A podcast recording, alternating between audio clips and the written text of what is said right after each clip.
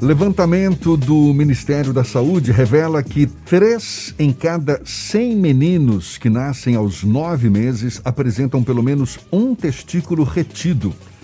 Quando o nascimento é prematuro, o número aumenta para 30 em cada 100 meninos.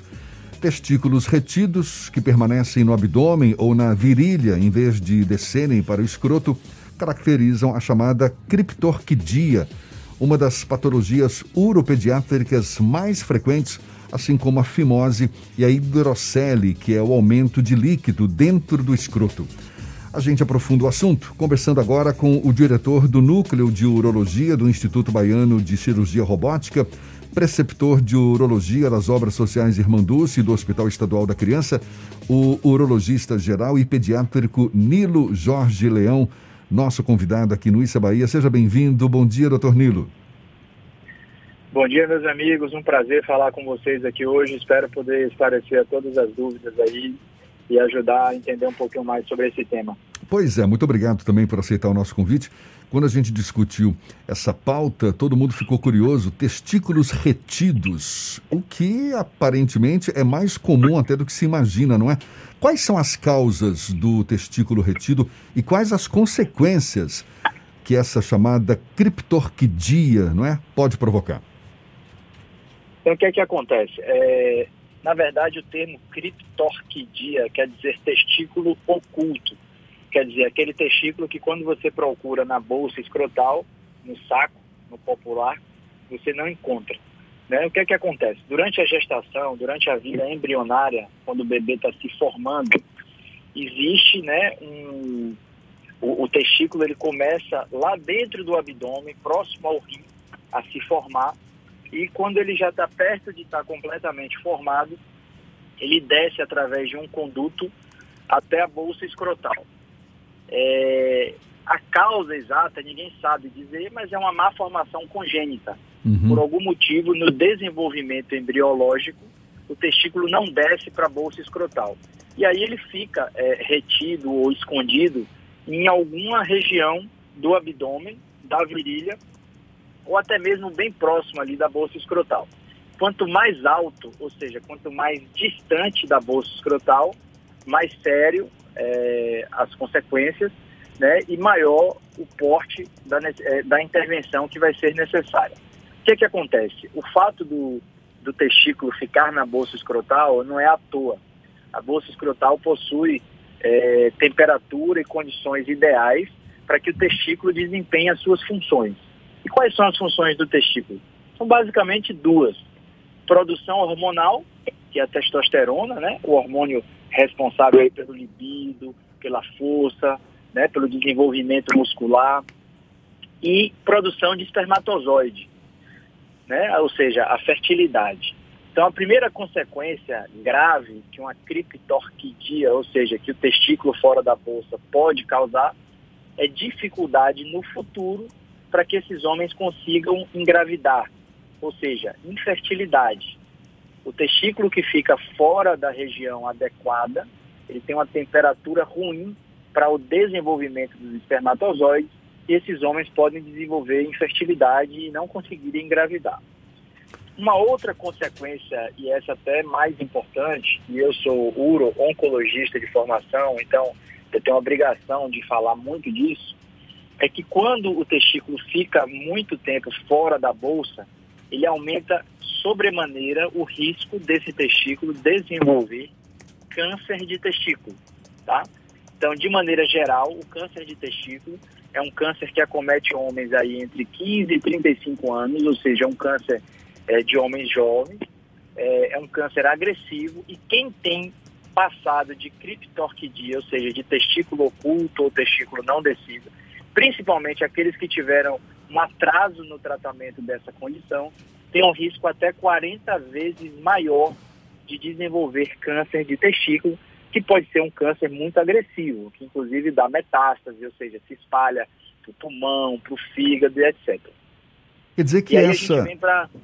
essa, essa, não, essa, essa criptorquidia, ela pode acompanhar a pessoa depois do nascimento?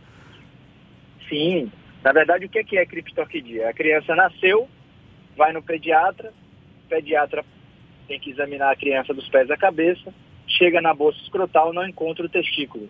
E é importante que se diga que tem que examinar, porque às vezes você olha para a bolsa escrotal, o saco está cheinho lá, porque às vezes tem líquido ou qualquer outra coisa, e você que é leigo acha que o testículo está lá. E quando você vai para o exame físico, ou seja, para palpação, você não encontra o testículo. E aí vem, aproveito para fazer um comentário interessante, que a gente vive hoje uma era da medicina, onde tudo é a respeito de exames, né? É ultrassom, ressonância, tomografia, tudo é exame. Né? Muitas vezes, inclusive, o médico se esquece de olhar para o paciente, conversar, porque hoje tudo envolve muitos exames complexos.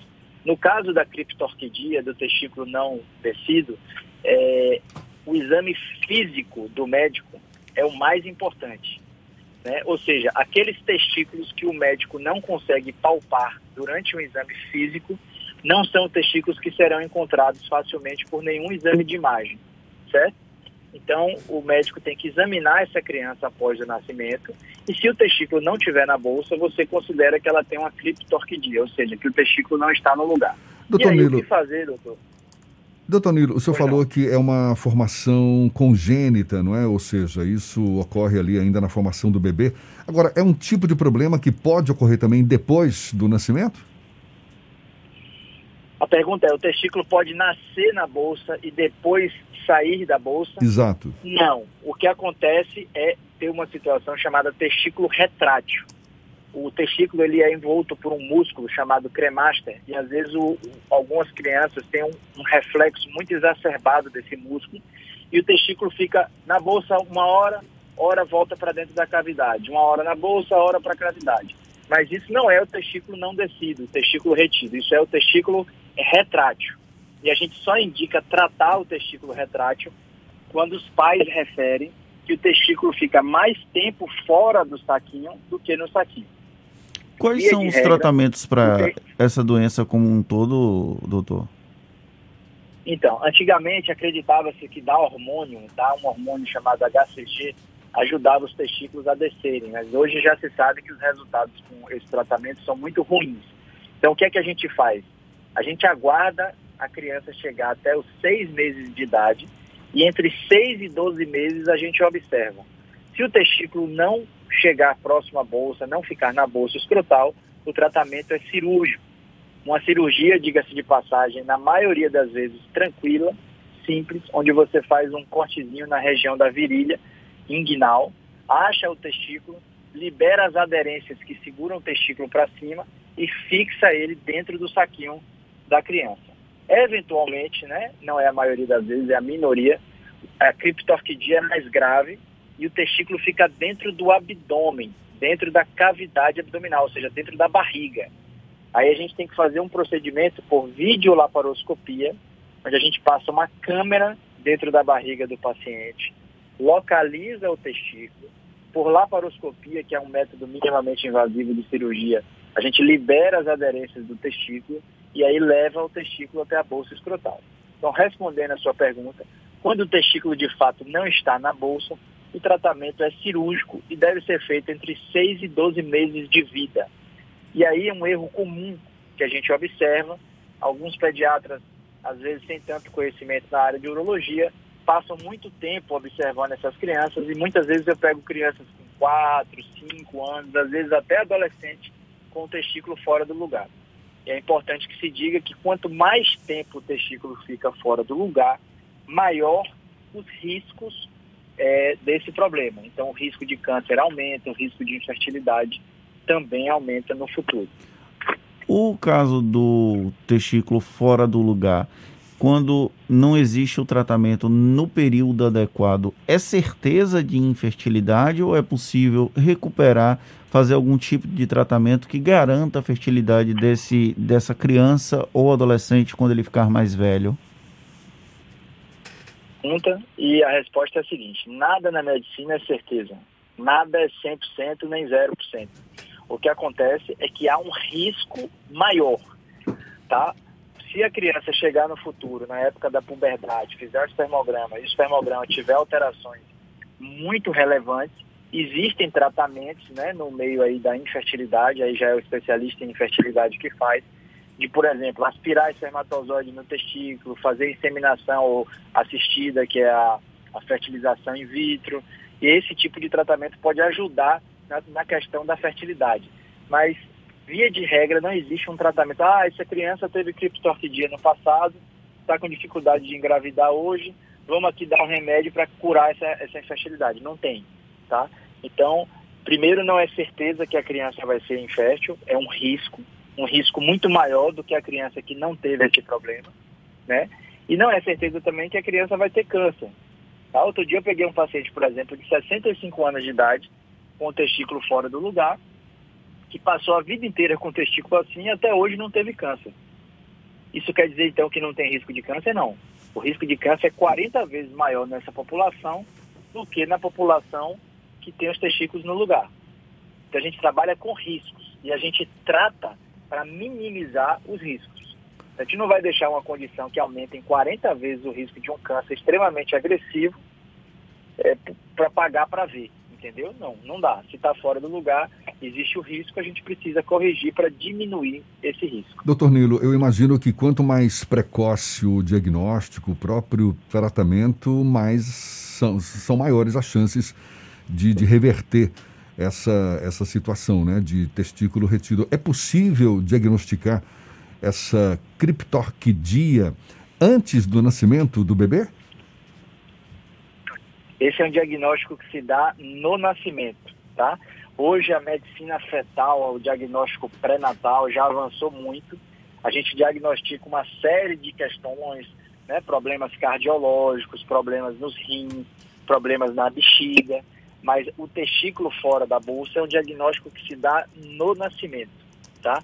É importante dizer que bebês prematuros, né, aqueles que nascem antes da hora, têm uma chance muito maior de ter o testículo fora do lugar. Então, quando nasce um prematurinho, a gente já fica de olho, porque existe esse risco é, aumentado. Mas esse é um diagnóstico que se dá através do exame físico, feito por um médico pediatra ou urologista, e se faz no nascimento, após o nascimento. O senhor citou que aumenta o risco de desenvolvimento de câncer do testículo. E como é que funciona essa parte da sintomatologia e até o momento em que se identifica que a, o testículo fora do lugar pode ser uma das razões para o desenvolvimento desse câncer? Se você, em medicina hoje, a gente trabalha com medicina baseada em evidências. Então, você pega, faz trabalhos científicos, compara grupos e te infere resultados. Então, o que, o que aconteceu é que se comparou, se acompanhou, né, lá no passado, por muitos anos, crianças que tinham passado de criptorquidia e crianças que não tinham. Aí você compara um grupo com o problema e um grupo sem o problema. E aí a gente faz uma série de análises estatísticas, odds ratio, etc., e vê qual é o risco relativo dessa população. Então, quando se compara nos estudos prospectivos, retrospectivos, quando se comparou os grupos é, que tinham criptorquidia com os grupos que não tinham criptorquidia, observou-se é, nessa população que elas tinham um risco é, aumentado de desenvolver câncer de testículo. Aí a causa, o porquê disso, são todos especulações, análises, se infere isso de alguma maneira, mas ainda não, não, não se tem uma comprovação. Observe que você conseguir determinar a causa de um câncer não é uma coisa muito simples. Então, por exemplo, é, estabelecer a causa de câncer de pulmão com o consumo de cigarro é uma coisa. Mas o câncer de mama, por exemplo, já se sabe que tem mutações, é, problemas genéticos, que aumenta a predisposição, etc. Mas existem diversos cânceres de mama que não têm um componente genético e ninguém consegue dizer ao certo por que, que se desenvolveu. Até porque se a gente conseguir precisar exatamente por que, que um câncer ocorre, você consegue atuar na causa e você potencialmente poderia curar um câncer antes mesmo dele aparecer. Né? O que a gente faz são análises observacionais. Então, quando você compara a população que nasceu com testículo fora do lugar com aquela que nasceu com testículo no lugar, a gente viu ao longo dos anos que essa população desenvolvia muito mais câncer de testículo do que a população que o testículo nascia no lugar. Então, isso é uma análise né, que permite ao médico, baseado em observação, ter maior cuidado com essa população. Então, um exemplo. Digamos que a gente tem aqui um paciente, João. João nasceu com o testículo fora do lugar aos dois anos de idade ele procurou o urologista e o testículo foi colocado no lugar. A vida inteira de João, ele tem que ser orientado a, durante o banho, palpar o testículo no banho, é, palpar a superfície, procurar caroços. Quando entrar na puberdade, que é a época que o risco de câncer aumenta, ele tem que ser orientado a fazer uma ultrassonografia do testículo anualmente. Por quê? Porque João é uma população de risco para câncer de testículo. Porque a gente sabe que quem teve criptorquidia no passado tem um risco maior de desenvolver câncer no testículo. Doutor Nilo, a, eu, eu, falei mais cedo, eu falei mais cedo que a criptorquidia é tão frequente quanto a fimose e a hidrocele. Hidrocele que é acúmulo de líquido no saco escrotal. São problemas que têm relação entre si ou são independentes? São, que é o seguinte, existe um conduto, que é o conduto pelo qual o testículo desce até a bolsa escrotal, que é o conduto que a gente chama curiosamente de conduto peritônio vaginal. Ele é uma espécie de estrutura tubular que permite a descida do testículo. Né? É, quando esse conduto fica aberto, o testículo tende a ficar em cima, ou seja, ele não chega para a bolsa escrotal e pode passar, por exemplo, líquido da barriga para o saco. Então, o nosso abdômen tem uma região chamada peritônio, que é onde estão as alças de intestino, o fígado, o baço, enfim. O peritônio tem um líquidozinho que é uma espécie de lubrificante para evitar o atrito entre os órgãos. Quando esse conduto que leva o testículo lá de cima para a bolsa escrotal permanece patente, ou seja, permanece aberto, é, você pode ter descida de líquido para bolsa escrotal, desencadeando a chamada hidrocele comunicante, e você pode ter até passagem de alças intestinais para bolsa escrotal, que seria aí, no caso, uma hérnia inguinal. Tá? Então, existe sim na criança uma relação entre o testículo fora do lugar, entre a hidrocele comunicante e entre a hernia inguinal. Eles podem fazer parte do mesmo complexo, da mesma origem, que é a permanência desse conduto aberto, patente. Maravilha, muito obrigado pela aula. Certamente está todo mundo aqui agradecendo também. A gente agradece ao urologista geral e pediátrico Nilo Jorge Leão, também diretor do Núcleo de Urologia do Instituto Baiano de Cirurgia Robótica, preceptor de Urologia das Obras Sociais Irmã Dulce e do Hospital Estadual da Criança. Muito obrigado pelos seus esclarecimentos. Um bom dia e até uma próxima, doutor Nilo. Obrigado, pessoal. Bom dia para vocês aí. Tudo de bom. Valeu. Tchau, tchau.